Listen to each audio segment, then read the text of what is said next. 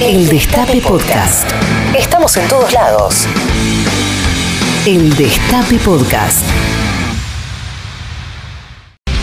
Por el coronavirus en Argentina murieron 20 personas cada millón de habitantes. Y en Chile, 190 cada millón de habitantes. En Argentina 20 y en Chile 190. Y en Brasil 210. En Argentina 20 y en Brasil 210. En Perú 214. En Ecuador 237. En Estados Unidos 362. Esa es la diferencia entre lo que se hizo en Argentina, porque esto es fruto de lo que se hizo por evitar esas muertes, y lo que hicieron los demás. En el mundo no se sabe cómo sigue todo esto. No sabemos cómo sigue. No sabemos cuándo va a haber una vacuna. No sabemos si el virus va mutando.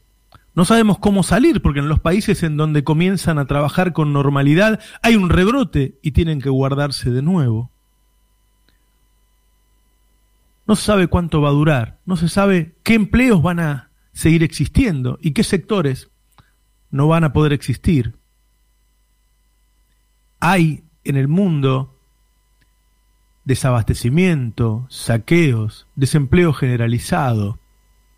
Pero en esta globalización que tenemos, en donde se supone que todos sabemos lo que pasa en todos lados, en Argentina se habla muy poquito de eso. Y en este momento en el que vienen las semanas más complicadas, en donde tenemos que cuidarnos para mantener este statu quo que hemos logrado, por el contrario, lo que se hace es atentar contra esa situación, como hizo Cristina Pérez anoche. Escúchenla. La verdad es una seguidilla de, de, testimonios de mucha angustia, de mucha angustia. Hace un ratito cuando veíamos la, pareja, el matrimonio, que los detienen, que les abrieron una causa, que, llevaban los chicos en el baúl, a uno le parece una locura, pero ¿qué delito estaban cometiendo querer ir, ir a ver al abuelo en el cumpleaños? Estaban cometiendo el delito de violar la cuarentena y Cristina Pérez lo aprobó. Desde su pedestal, hace 20 años que está en ese noticiero, con un millón de personas mirándolo, ella lo aprobó. De ahora en más cualquiera puede pensar que eso está bien. El problema es que esta pandemia nos encuentra con una debilidad intrínseca de los gobiernos. Se dice que hay falta de liderazgos de los jefes de Estado. Y la verdad es que son los estados los que son débiles, no las personas que ocupan la jefatura de los estados. Estamos en un momento de enorme fragilidad de los estados-nación. No puede haber jefes de Estado muy importantes como los que se suelen nombrar del pasado para poner de ejemplo, si no hay estados importantes. Son los empresarios los que mandan, son los empresarios los que tienen poder, los empresarios que hablan por la boca de estos periodistas, los que tienen el poder.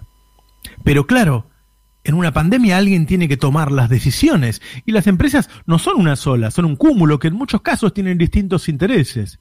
Así que, si no manda el poder político, estamos en un constante debate, en una asamblea de empresarios, a los cuales a algunos les conviene algo y a otros les conviene otra cosa. Una de las cosas que han logrado en Argentina es que no sepamos bien de qué se trata, es confundirnos. Porque claro, como acá no hay tantas muertes, no sabemos cuán grave es esto. Porque eso se da alrededor, se dan los límites, ¿eh? se dan los países que nos rodean. Pero de eso no se habla en la Argentina.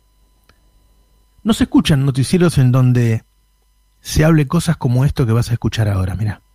En Chile hay hospitales que están llegando al límite de su capacidad. Son hospitales donde los médicos han dicho que deben elegir entre 3, 4 hasta 10 pacientes a quién le destinan ese último ventilador mecánico y a cuáles se les intuba para realizar una ventilación manual con tal de poder trasladarlo y derivarlo a otro centro hospitalario de la región. El Cementerio General de Santiago, el más grande de la capital, está acabando miles de tumbas para enfrentar el aumento de decesos en Chile. Vamos a Brasil, donde la situación es completamente distinta. Médicos residentes que trabajan en hospitales públicos protestaron en la capital del país por los salarios impagos. Les deben dos meses, dos meses sin cobrar, imagínense. No tienen además, si lo denuncian, protección sanitaria adecuada para ejercer su tarea. Brasil, que es el país de Latinoamérica con más casos de coronavirus, la ciudad brasileña de Manaus tuvo que cavar fosas comunes para enterrar ya a sus muertos por coronavirus ante el colapso del sistema sanitario y funerario en medio de esta tensión que existe entre gobernadores y el presidente Jair Bolsonaro. Brasil ya es el segundo país con más muertes y más casos en el mundo. Con cerca de 42.000 fallecidos, ha superado al Reino Unido. La situación del sistema sanitario preocupa en la Organización Mundial de la Salud. En Brasil, una organización civil cavó decenas de tumbas en la arena de la emblemática playa de Copacabana, en Río de Janeiro. Pues en Brasil ya está muriendo, están muriendo más personas en 24 horas que en Estados Unidos, 1.272 contra 1.047. Los contagios también ya son mucho más altos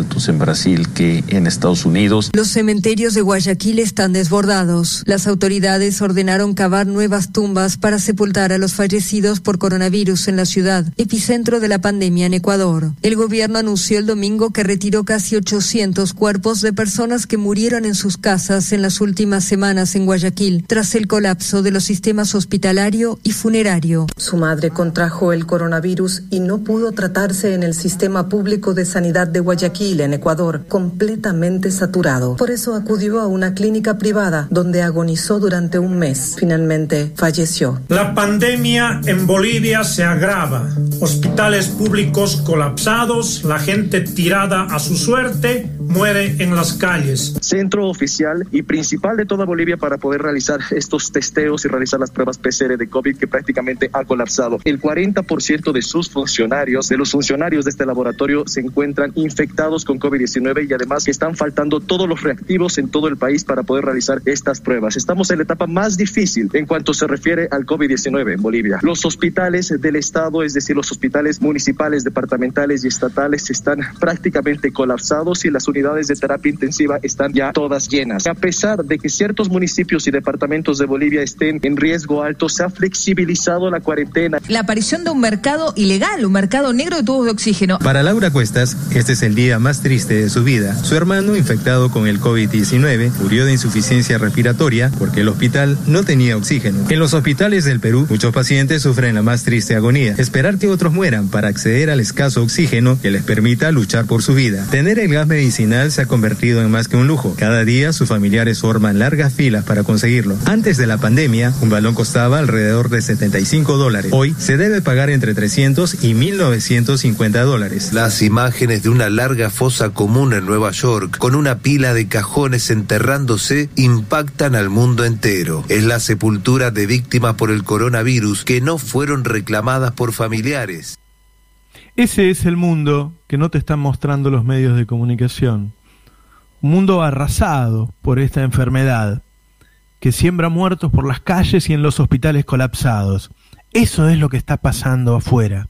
Y no te lo muestran, porque si te lo mostraran, eso reforzaría la voz del gobierno para decirte que te cuides, para decirte que es cierto que tenemos un problema económico y que se va a profundizar, pero que no hay un problema mayor en tu vida que perderla.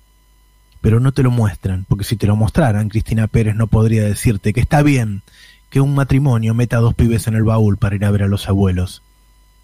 Porque esos abuelos pueden morirse de coronavirus, porque ellos pueden estar contagiándolo, ellos o sus propios niños, pero no te lo dicen. No vas a escuchar estos audios ni ver los videos en la televisión argentina, porque si vos tuvieras información, ellos no podrían manejarte, como tampoco podés sopesar tu situación económica y social si no la comparás con la que están viviendo otros países. Estamos mal, es cierto, y yo mismo me quejo a veces cuando discrepo con alguna medida que se toma, pero la diferencia entre lo que se está haciendo acá y el resto es abismal. ¿Por qué? Porque acá aún tenemos un gobierno que surgió de la política, que surgió del pueblo, y no un gobierno de los empresarios. Escuchen lo que está pasando en la economía, en la crisis social en el resto de los países. Un Brasil que está doblegado en este 2020 ante un panorama económico adverso. Esta contracción tan grande, histórica, en Brasil 5,1% para este año. Vamos a Río de Janeiro, donde la imagen del Cristo Redentor se iluminó con un poderoso mensaje contra el hambre. Hambre, seis letras proyectadas en uno de los edificios más emblemáticos de Santiago. Una acción que se realizó en un día marcado por protestas en la ciudad. En medio de la cuarentena, vecinos en la comuna del Bosque salieron a las calles a reclamar por la falta de alimentos. Vamos a ver cómo el Banco Central chileno solicita una línea de crédito preventiva al FMI por 23.800 millones de dólares. Una medida inédita en la historia de Chile. También el rechazo a la gestión económica del gobierno de Lenín Moreno ante la emergencia sanitaria. El presidente, que cumple tres años en el cargo, lo hace rodeado de polémica por la aplicación de los ajustes acordados con el FMI. En horas de la madrugada también soportaron saqueos de bultos de papas y otros productos. El ministro del Trabajo acaba de informar que en lo que va de la pandemia, 60.800 trabajadores habrían perdido su empleo, por lo tanto serán los nuevos desempleados en el Ecuador. El Codito es uno de los barrios más humildes de Bogotá. Tras semanas de confinamiento, los ingresos informales de los que viven los vecinos han desaparecido y lo que era una economía de subsistencia dio paso a la angustia de no tener nada que comer. Colombia informó que el desempleo se disparó en abril 2020, consecuencia de los efectos del COVID-19 en la economía economía nacional. Ese empleo llegó a 19,8% abril pasado, lo que marca un aumento de 9,5% respecto al mismo mes del 2019, cuando se ubicó en 10,3%. La población ocupada en abril 2020 fue 16 millones 500 mil personas y esto representa una disminución de 5,4 millones de personas en comparación con abril del año anterior. Mientras tanto, en Bolivia continúa la protesta para exigir la renuncia de Yanine Áñez por el mal manejo de la epidemia del nuevo coronavirus. Después de una semana de reclamos, la ciudad de Cochabamba aglomera toneladas de basura en sus calles. Los manifestantes exigen la renuncia de la presidenta de facto y el ministro Arturo Murillo, luego que en días pasados las fuerzas de seguridad reprimieran la protesta que demandaba la dotación de agua. Los pobladores denunciaron la carencia de alimentos. Por su parte, el gobierno ha amenazado con mayores represalias si no se detienen las manifestaciones. 40 ciudades quedaron bajo toque de queda en los Estados Unidos. Entre gases lacrimógenos y disparos, algunos se aprovecharon del caos para saquear tiendas en diversos puntos del país. La totalidad de la Guardia Nacional de la capital, Washington, D.C., fue desplegada en las calles para mantener el orden. Y el presidente Trump se refugió en el búnker presidencial mientras las llamas ardían en Pennsylvania Avenue. Decenas de otras ciudades estadounidenses han vivido otra noche de protestas, disturbios y también saqueos, con el país convertido en una olla a presión. Ese es el mundo que nos rodea y vivimos nosotros en una especie de isla política en donde los argentinos tuvimos la precaución de votar en diciembre pasado a un gobierno popular. En general, el resto del mundo está gobernado por el poder económico, en algunos casos directamente por empresarios y otros por gerentes de ese poder económico. No nos van a contar lo que pasa alrededor, porque si contextualizamos, nos vamos a dar cuenta de que se están salvando vidas, de que se están salvando empleos, de que hay un cuidado porque la gente coma, porque la gente reciba medicamentos, porque la gente viva de manera decente en medio del desastre que nos rodea. Es imprescindible reforzar nuestras convicciones sobre la forma imprescindible que hay hoy, sobre la necesidad imprescindible que hay hoy de mantenernos en el ámbito de la política, en el ámbito de un gobierno nacional y popular de cuidarlo de la desestabilización, de cuidarlo de los ataques que está sufriendo hoy. Porque si estuviéramos en manos de la derecha, estuviéramos en manos de, de un Macri, de un Piñera, de un Bolsonaro. Entonces serían nuestros noticieros los que contarían cosas como las que acabas de escuchar. El Destape Podcast. Estamos en todos lados.